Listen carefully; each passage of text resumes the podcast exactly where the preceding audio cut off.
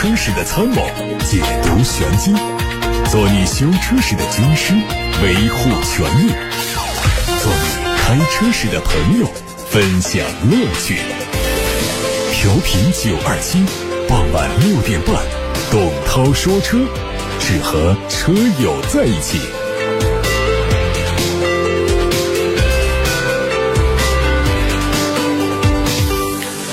各位晚上好，欢迎听董涛说车，我是董涛。大家关于选车用车的问题、汽车消费维权投诉都可以发送到直播间，热线电话零二七八六八六六六六六，还有董涛说车同名的微信公众号，也可以图文留言。看今天的汽车新闻，日前有消息说，受新冠疫情影响，原定于四月二十一号在北京开幕的二零二二第十七届北京国际汽车展览会可能会延期举办。知情人士透露，车展计划延期到六月下旬，官方信息会在近日正式发布。虽然这份爆料的信息来源还有待考证，不代表官方表态，但就目前全国各地的疫情情况来看，如期举办的可能性也确实不太高。所以我们期待了很久的北京车展，可能真的是有可能爽约。长城坦克五百二点零 T 版本已经在泰国车展上亮过相，有消息说二点零 T 版本随后也会在中国推出，油耗低于三点零 T。从曝光的国内路试照片看，它的外观和三点零 T 版本一致，横幅进气格栅、外挂后备胎都有配备，但是细节有一些区分。动力是二点零 T 的混动，配的是九速的混动变速箱，也解决了一些动力问题。发动机的最大功率有一百八十千瓦，推测起售价在二十六万元左右。极氪零零一迎来了第一个大版本的更新，继向 OTA 先锋体验官推送了包括极氪智能驾驶辅助系统首批功能在内的 2.0T 的版本之后呢，极氪宣布正式向用户推送2.0的正式版。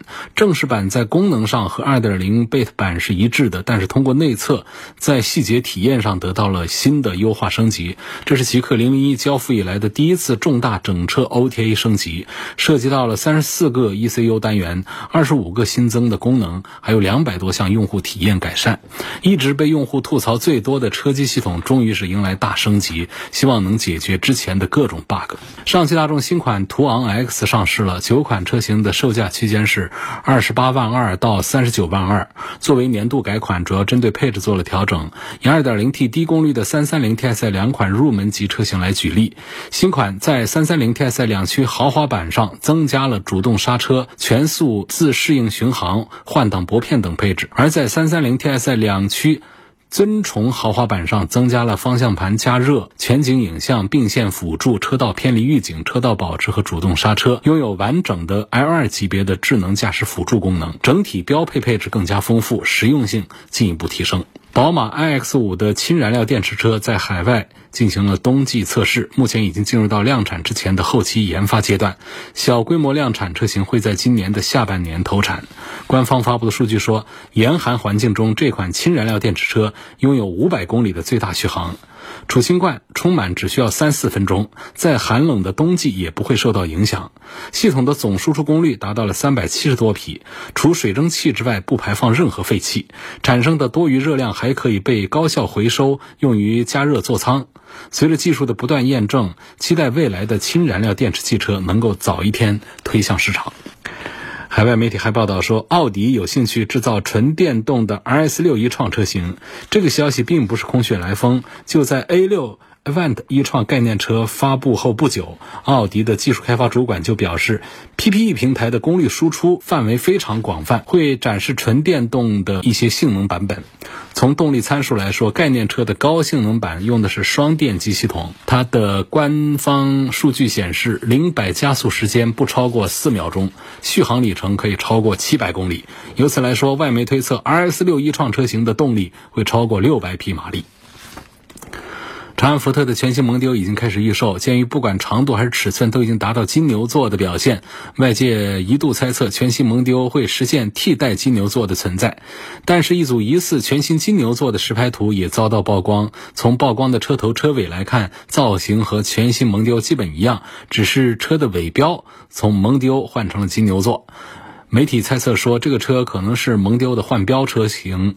如果两款车在同一个市场有着过于相似的外观，肯定会对销量产生相互影响。因此推测这个车应该是主攻海外。如果不是一款换标车型，意味着尺寸又将进一步提升，车长和轴距都会超过五米和三米。现款在售的金牛座是第七代产品，在二零一九年做了中期改款，去年十二月底停产，所以换代也是理所当然。海外媒体还曝光了玛莎拉蒂全新的中型 SUV 的无伪装照片。外观上看到引擎盖上有明显的肌肉线条，单从前脸的角度看呢，它和捷豹的 E-Pace 非常相近。尾部采用的是双边四出的排气，非常期待它的排气声浪。内饰会配大尺寸的液晶仪表，带有换挡拨片的三辐式多功能方向盘，贯穿式的空调出风口，还有纵置布局的多媒体显示屏。这一套设计不管是时尚感、精致感还是豪华感，都要比此前品牌旗下车型高出了很多层次。动力估计普通版会用 2.0T 加48伏的轻混，高配还是会用 V6，未来还会推纯电动的版本。相信随着这款产品的推出，将进一步拉低玛莎拉蒂 SUV 的售价门槛。日前，美国专利局公示了别克最新申请的品牌 logo，新 logo 看起来更简洁，盾牌处在同一个水平线上，内部也采用了拱形的线条装饰。有消息说，新 logo 可能会被应用在未来的纯电动车上。外媒表示，全新 logo 可能会出现在即将发布的别克概念车的量产版上，有望在今年夏天正式亮相。在美国市场去轿车化的背景下，这款概念车也展现出了跨界的风格。在2025年之前，别克会推五款基于奥特能平台的电动车，而这一款车可能就是其中一款。马自达的 CX-60 迎来全球首发，这应该是马自达进军高端车的首款产品。外观设计延续了 CS50 的风格，发动机舱显得更修长，尺寸上车长将近四米八，轴距将近两米九。内饰遵循了马自达简约的。风格，仪表盘和多媒体系统都是十二点三英寸，还采用了大面积的纳帕皮革和枫木。组件的搭配精致感相比马自达的在售车型是有了明显的提升。这个车基于全新的纵置后驱平台打造，也是品牌旗下的第一款插电式混动车，采用了一套由2.5升发动机加电动机组成的插混系统，匹配 8AT 变速器，纯电续航里程只有63公里。目前新车在欧洲的售价已经发布，折合人民币大概是36到39万元，计划今年秋天开始交付。至于中国市场，马自达似乎还没有发布消息。今天上汽荣威旗下备受年轻消费者青睐的超长待机小钢炮克莱威发布了三幺幺元气波波版，官价是五万九千九百九十九元。克莱威三幺幺元气波波版采用了更安全、更稳定的磷酸铁锂电池，最大的综合工况续航里程提升到了三百一十一公里。相比同类产品，优势明显，完全可以胜任上班代步、短途出行。不光续航给力，充电也是全程高能。用六点六千瓦的家用充电桩的情况下，只需要五点五小时就可以充满电。虽然车身小巧，但是前排双安全气囊、后倒车雷达、百分之六十七的高强度钢胎压监测系统一起构成了从内到外的智能安全体系，让车主在五万元级别汽车的消费中也能够多一份安心。日前，奔腾 B 七零 S 举办了上市发布会。不同于各汽车品牌既往的线上发布会，一汽奔腾颠覆了传统，和科技巨头百度强强联手，以熙壤 APP 为承载，开创性的在熙壤元宇宙世界打造了第一场汽车产品的发布会，成为第一批入驻熙壤元宇宙。虚拟场景的汽车品牌，作为中国一汽首款自主轿跑 SUV 和奔腾五幺八全新品牌战略下的第一款重磅新车，奔腾 B70S 定位在新国潮轿跑 SUV，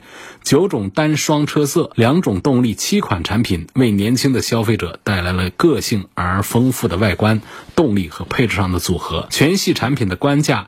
只需要十万九千九到十四万二千九。最近二零二二款的宋 MAX DM-i 也上市了，五款产品的补贴后价格十四万五千八到十七万二千八。在外观方面，整车流线型的车身和谐统一，双风前格栅搭配金钻式的 LED 前大灯，显得非常的动感犀利。在动力方面，拥有一点五升的自然吸气发动机加一百三十二千瓦的电机组合，配 eCVT 变速箱，百公里加速七秒九，最大的综合续航是一千零。八十公里，安全方面用的智能驾驶辅助系统也是整合了 ACC 自适应巡航、紧急刹车、交通标志识别等配置，为用户的出行全方位的提供了保护。我们现在开始回答大家的问题。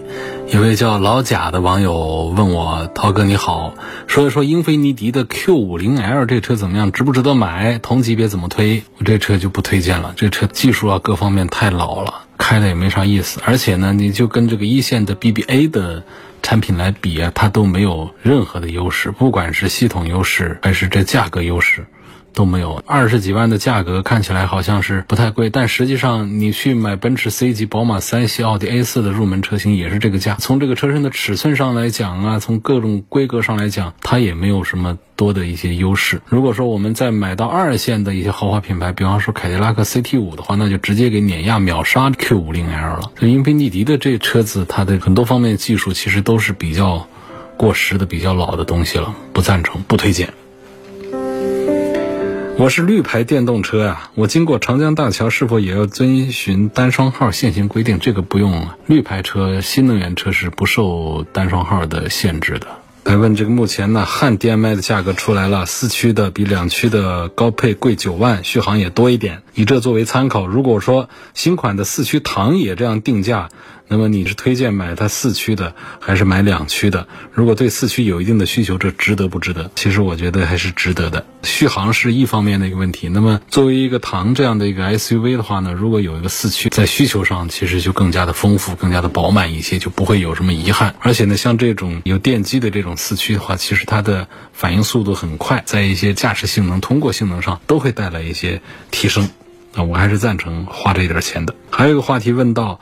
新蒙迪欧和零度该怎么选？都还没出来。新蒙迪欧呢？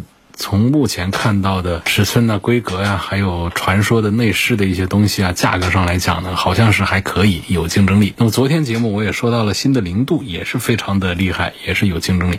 但其实我觉得零度和这个蒙迪欧呢，他们在用户群体上还是有一些不同。零度还是要再年轻一点，蒙迪欧这个车呢，虽然说改的形象上比较时尚年轻，但是它的人群还是要年纪再大一点。其实就是像这样的车呢，同样的在十几万。买它，因为他们价格都在二十万以下，都可以买到他们的好几个配置了。像这个蒙迪欧这样的车呢，比方说跟这个凡尔赛的车在一块做对比，可能跟凡尔赛的价格也有一些重叠，但是他们的人群的区别也还是比较的明显。凡尔赛明显是二十五到三十五岁这样一个区间的，那么蒙迪欧呢，要从三十岁甚至到五十岁这个区间去，当中他们的重合部分其实并不是太大。那么说到零度 L 也是这样的一个意思，来跟这个蒙迪欧在一块做对比的时候，如果讲产品力的话呢，相信新的零度也。有他自己黑科技的拿手的一些东西，我觉得这总之还是要等新车都出来，价格都出来之后，我们才好对他们做进一步的分析判断和对比。马自达的阿特兹买它哪个版本好？上不上2.5升？喜欢驾驶感受，我又怕它的油耗高。我觉得预算足够的话呢，就上它的2.5升，啊，动力比2.0的确实是强太多，百公里油耗其实差距不太大。就不到一升的油耗差距吧。那么阿特兹呢，相同配置下呢，两点五升的比两点零的贵一万块钱，还多了。大轮毂、前排座椅加热这样的小配置，这个价格差呢，其实是很良心的。其实马自达，我感觉它也是很希望大家来考虑买它的2.5升车型，要不然的话呢，它不会只贵个一万块钱。显然就是自己把自己的2.0的给比下去了。我们的这个预算有限的话呢，选这个指导价十九万九千八的这个蓝天运动版；如果说预算充足的话呢，选那个二十一万八千八的蓝天尊崇版，它升级了 BOSS 音响的，还多了一些驾驶辅助配置。堵车的时候那个自适应。巡航功能，我觉得也还是挺有用的。八六八六热线电话上还有个朋友说，我的车在路上行驶啊，呃，遇到地面有个大坑，呃，轮胎已经报废了，轮毂也损坏严重，问我能不能走保险去找路政部门索赔呢？这个走保险是走不过的，它不属于是质量问题。一方面讲呢，就是我们在路上开车呢，自己要当心这样突发的一些路况。然后我们追究原因的话呢，你要乐意的话去找这个路政部门。这似乎也是大家的权利，但是最后把这个关系理顺呢，把道理说清楚的话呢，还是特别的纠结，特别的费周折的。这种情况其实不少见。我们路政部门在很多场合下呢，做了一些维护的工作，也做了一些警示的，但是这个路面呢。破损呐，各种这个因素啊都比较的复杂。如果不是一些群发的一些事件，比方说原来有过桥面呐等等啊，导致很多车辆怎样怎样的话呢，一般来说都很难说因为一些个例这个车怎样了啊，我就需要路政部门来做一些赔付。所以大家在路上开车的时候呢，就还是自己当心注意一点比较好吧。我觉得找哪个部门去投诉索赔，其实都是我们每一个公民的权利。这一点呢，我觉得这只是大家的权利了。至于说，在这个权力行使之后，我们得到什么样的效果，那是另外一个话题了。问汉兰达的全时四驱和分时四驱的区别是什么？全时四驱有没有五座的版本？不是汉兰达的全时四驱和分时四驱的区别是什么？就所有的车的全时四驱和分时四驱啊，它这个区别，它其实就是这样。全时四驱呢，一直可以在一个四驱的状态下来行驶，或者说它通过一些这个智能化的电子化的控制呢，它可以在前后轴之间会有一些漂移，前轴的输出动力大一点，后轴输出动力大一点。那么这个分时四驱呢，它就是可以有手控或者说电控呢，让它只用两驱来跑。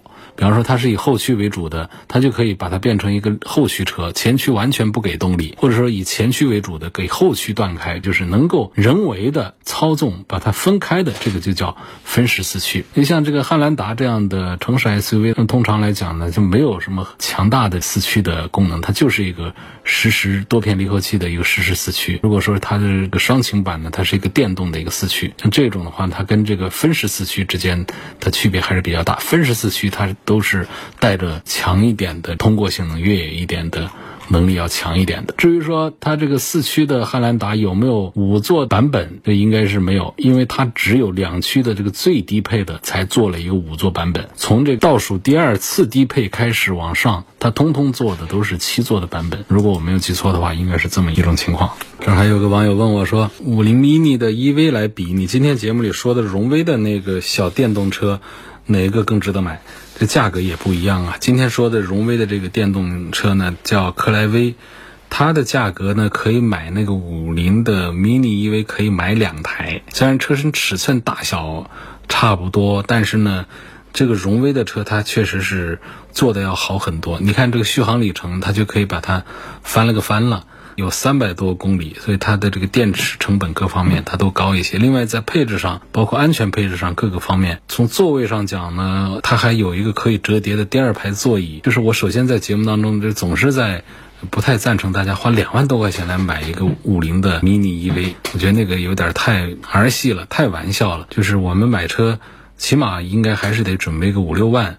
要么就买一个二手车，五六万的二手车其实都很好用了，包括两三万块钱有一些二手车，其实状态都特别好，就没必要买那样的一个像老头乐一样的一个车。所以这五六万块钱买一个三百多公里的一个纯电动车，它又小，它配置也还可以，而且个上汽旗下的一个产品。我认为你要问这个五菱的 mini EV 跟荣威的克莱威来做对比的话，我会赞成克莱威多一点。包括你觉得五万九千九贵了。它其实底下也有四万多的续航里程，也超过了三百公里的克莱威，可以关注看一下。李先生问：增程式的电动车是否值得买？问界 M5 电动车哪个版本更值得买？电动汽车买哪一个类型的好一些？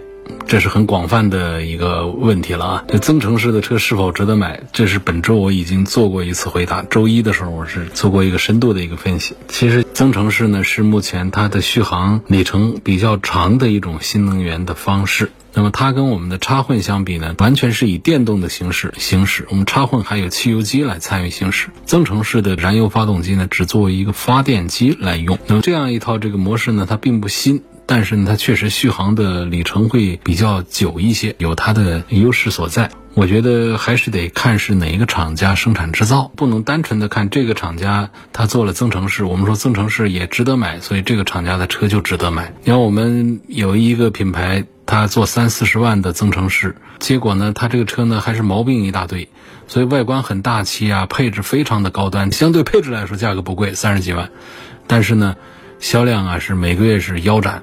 那去年还能够到十二月份卖个三千多台，元月份就卖个一千五百台，二月份就卖个七百多台。就我们消费者还是知道很理性的，能够看到就是整车的质量，一起来分析。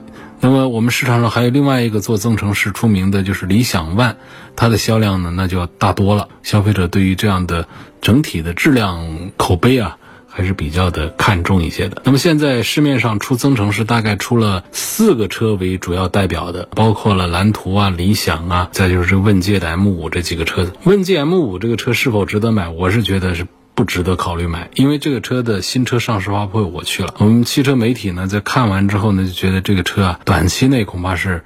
难以在市场上站住脚，就是整个发布会啊，有点说大话、吹牛的那种感觉。就很多技术上的一些东西啊，就是按照华为的那一套软件体系或者说电子化体系的一套东西，在讲这个车的事儿，那不是一回事儿。那么它这一套车的生产，包括它的这个增程啊，整个一套技术体系来自于哪儿呢？赛力斯，这也是一个在行业里面其实就是有一点知名度，但是整体上技术各方面是。没什么亮点可说的一套东西，所以这个华为和赛力斯合作生产的这个问界 M 五呢，它的点就在于，一个是它模仿了一个保时捷马看的一个外观，所以看起来还挺不错。然后呢，里头的用的皮料啊，你能用手摸到看到地方呢，似乎做的还挺高档。于是呢，就夸下海口，就说我们这是百万级的车，只卖很低的价格。这个话首先不能说我用了一个好的真皮，我这就是叫百万级的车了。这百万级的车，它不是这样来做定义的。又还有一个说法，说我马上要把特斯拉干掉，我要战胜特斯拉，全是在公开场合、官方的发布这个信息的时候，就这么来说话。就这样来看，就是从这个领头人这么来做事的话，就感觉这个车应该是也好不了哪儿去。下面有一位熊先生的问题说：“我的车啊，上个星期出了一起交通事故，对方是辆网约车，对方全责。”我们双方买的都是平安车险，现在我的车已经修好了，但是呢，这个网约车公司啊，他不配合提供相关的保险资料，导致我的车在四 S 店提不出来，除非自己先垫付修车费。问这事儿我该怎么办？希望涛哥帮我出个主意，损失不大，修车费三千块。那么我如果垫付了以后，这个钱会不会要不回来了？我是觉得对方应该有义务要尽快的提供相关的理赔材料。我觉得你垫付了这个钱，不至于要不回来。他毕竟他对方是一个网约车的一个公司，他不是一个个人。不行，我们就得打官司来起诉对方这个公司，让他来赔我们的修车费。当然说最好的就是现在我们先通过一些手续呢，来找对方网约车公司协调，让他赶紧提供这个。理赔的资料，这儿有一个很难把它掰清楚的一个关系，就是似乎按道理呢，就是我们把车就不垫付，这车也不提出来，我们就开始来起诉对方，提供理赔资料。这说起来好像挺懂道理的，但我们的车没办法提出来，不能用车，这其实是很痛苦的一个事儿。所以我觉得呢，这个我们先垫付，把车拿出来，然后拿着相关的票据啊，找对方要理赔资料，后面打官司慢慢打。都可以，反正这个钱，这网约车公司它是跑不掉，对方的全责呀，我们的责任认定也都有，这个相关的证据我们都保全之后，把车先弄出来，然后再去协调也好，呃，去起诉也好，找对方公司来把这个钱赔到手。我们来看几个消费维权方面的话题啊。都市放牛留言说：“涛哥，前天下大雨，我发现我的右后门漏水严重，今天去 4S 店呢。”他们说没在他们那儿做保养，需要提供有资质证明的保养记录和发票，最后只好买了三次保养，才说免费维修天窗水管和密封胶条，还要换车顶。问一下合理吗？换车顶内饰对后期有什么影响没有？我的车七月份就过保了，我应该注意什么？要留下什么单据？你不是说在这家 4S 店，你在其他的 4S 店，或者说你在正规的修理厂做了？正常的保养的话，有保养记录和发票的话呢，那是没有问题的。但是就怕你确实是没有按时做保养，或者说你没有在正规店里做保养，或者说你做了外外面那些保养，但是你没有任何的保养记录、发票这样证据来证明你在正常做保养，那么这算脱保，算脱保。他不免费的帮你修车，这是说得过去的，没问题的。那么后来你们协商结果是你在他们店买三次保养，然后呢，他再给你做维修，这算是你们之间达成的一个交换。这个我们旁人就不好多说什么。最后一个问题就是换车顶内饰对后期有什么问题影响没有？这倒没有什么影响。你要是看到了这个拆换的话，你会觉得其实我们的顶棚啊，那是个很简单的一个事儿，就是一点那样的料子顶在上面，很容易把它给撕下来，换上一个新的。没什么问题，不影响后期啊各个方面。那么七月份就过保了，应该注意一些什么？如果说还没有过保、没有脱保的话，那么你现在车上有一些什么属于质量问题的要解决问题啊，你赶紧到店里就要去解决，不要等到七月份之后再提出来。但如果说你确实是现在所有的保养记录都丢失，无法证明你在按时正常养护汽车的话，这车就算脱保了。那不等到七月份脱保，你现在就已经是脱保了。刚才说的那个帮你修天窗水管和换密封胶条，这个只是你跟这家店达成了一个小的一个协议，你买它三次保养，他把你算作是质量问题，跟你修一下而已，不代表着长期的你的质保仍然还有效。曾先生那个话题呢，他就更有意思了哦，我刚刚才看到。因为未经证实呢，所以我们不好把这个车的品牌啊各方面都把它说出来。我们就讲这个事儿，这个事儿呢，我们收下，然后马上就会核实，并且来对接相关的四 S 店，争取尽快的帮曾先生主持公道，把问题解决啊。曾先生他反映的就是他买了一个豪华品牌的一个 SUV，这车也不便宜，大几十上百万的一个车，一八年八月份买的，现在开了十几万公里，然后呢，去年底啊。在武汉的这家 4S 店呢，做了保养之后没几天呢，车子就在外地开趴窝了。拆开检查呢，就是拉缸了，舵轮坏了，然后就导致发动机拉缸变形了，就要换发动机总成需要十八万。那么我们这消费者就说了，我车刚在你店里做完保养，我这发动机就拉缸了，那你得赔呀。找到了 4S 店，找到了品牌的总部投诉呢，他店里都认为没责任啊，一直不做处理和赔付。最后呢，就协商的结果就是。给百分之十五的维修费的优惠，我们消费者就认为这武汉这家四 S 店肯定有责任呢。这个责任在哪儿呢？就是这个四 S 店拒绝承担责任的理由在于说，认为消费者拒绝过四 S 店的建议，拒绝过什么建议呢？拒绝过大保养的建议，拒绝过更换皮带舵轮套件的建议。然后我们这消费者啊，顶针就到这个四 S 店去，希望看到保养工单，结果发现呢，有员工伪造的工单。就上面有建议内容，还伪造了消费者的签名，那么员工也承认这个单子是伪造的，所以呢，现在呢，就是我们消费者认为武汉的这家豪华品牌的四 S 店呢，在整个保养当中啊有欺瞒行为，然后投诉到运管局之后呢，四 S 店说答应给一万块钱代金券，我们消费者也在拒绝当中。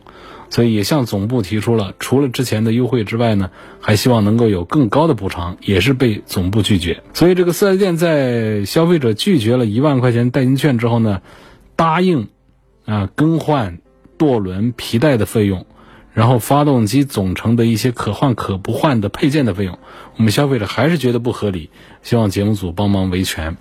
消费者认为武汉这家四 S 店要承担更换发动机总成的所有费用。而不是配件的费用，啊，说这个品牌总部监管不到位呢，也应该承担责任，啊，这是我们消费者的一长段留言，因为未经证实，我们没有把品牌名和四 S 店的名称把它给念出来，免得误伤人家。说万一这个真相是另外一回事呢？所以我们接到这个投诉之后很重视，马上就会派记者来核实这件事儿，联络有关各方，争取尽快的推动这个事情的解决。下面有朋友说：“涛哥，我预算不够啊，是买那个唐 DM-i 的两驱啊，还是买个宋的四驱？价格差不多。我还是赞成呢，就是买这个高端一点车的低配，也比买低端车的高配要划算。唐和宋在平台上的区别很大，唐的驾驶感受比宋要好很多，所以我情愿你买它一个唐的低配版本，也比买这个宋的高配要划得来。本田思域二四零劲动版十四万二千九，优惠五千。”英仕派二六零精致版十九万二千九，优惠两万八，两个车的落地差价三万块左右，哪个更值得选？跟刚才那个道理是相同的。我赞成你多花个三万块钱来买平台级别更高端的本田的英仕派，买它一个低配更划算。打算买个宝马三系，但是现在网上都说宝马呀减配严重啊，希望给点评一下。还问这个买三系该买它的哪一个配置？我注意到就是自媒体里面最近是有一些对于宝马的什么油底壳啊。对于一些地方的一些批评的意见，因为宝马是在拿中国市场在做测试。一段时间用塑料的油底壳，包括底盘结构件呢，也有用塑料的。用一段时间呢，测试一下，看改成塑料到底行不行？不行，再把它改成钢的、铁的、金属的。事实上呢，不管是油底壳啊，还是底下一些结构，好像也都改了。所以就认为这好像有减配。这个在工业领域里面的这种东西，你说它是测试，这其实也没有什么根据。但是呢，从这个底盘件上的用这个塑料来说呢，确实有点让人寒心的。这也是打消了很多人对于选购宝马车的一 个。兴趣，包括有一些宝马的粉丝都很愤慨，所以网络上的波澜也是挺大的。呃，在这种情况下，我说我还继续推荐大家来买宝马的三系，这各方面都挺好。其实这话我也说不出口。所以我觉得呢，大家可以有自己的判断，可以慎重一点。就是在网络媒体平台上，确实是有一些攻击啊，有一些批评，有一些批评它叫批评，有一些批评它就叫攻击。那攻击这个词啊，它就带着贬义；批评呢，它还是比较中性一点的。从这样的言论、这样的报道出发点来看和目的地来看。啊，还有背后的一些前因后果来讲的话，它其实是非常复杂的一个体系。我们很难直截了当的通过几条很火爆的报道或者说一些视频，我们就马上对这个产品、对这个品牌下出一个结论来。我觉得更多的东西呢，就是他们提供了一些线索，这个挺好。那更多的还是什么呢？一个就是我们的国家官方，第二个就是我们的车主本身，就是车主这个群体。给出一些现实的一些体会和案例，一起来构成对于这个品牌的一些判断。那历史上确实，我们过去做了很多对于品牌、对于车型的一些好的、坏的一些判断。这个判断的得出，要基于哪些方面？其实就是我刚才讲的，既要有我们专业人士的，就社会人士的一个分析层面，也要有这个厂家的这个解读层面，还要有我们。第三方的，尤其是国家有关机构的一个说法，然后呢，就是媒体的一个报道，另外呢，就是我们车主的一个普遍反应。当这些方面都指向了同样的一个结论的时候，或者说厂家很难摘掉干系的时候，我们差不多就会给出一个结论，认为我们做消费警示，提醒大家慎重购买。否则的话呢，单纯的通过抖音上的某网红的几条这个视频，我们就说这车我们就不要再买了。我觉得作为一个主流传统媒体来说，这样的言论从我们的媒体上发出去，它就太不慎重了一点。所以我就只能是说到这儿了。今天就到这儿，感谢大家收听和参与每天晚上六点半钟到七点半钟直播的董涛说车。错过收听的朋友们，欢迎通过董涛说车的全媒体平台收听往期节目的。重播音频，董涛说车全媒体平台广泛的入驻在微信公众号、微博、蜻蜓、喜马拉雅、九头鸟车架号、易车号、微信小程序梧桐车话等等这些平台上。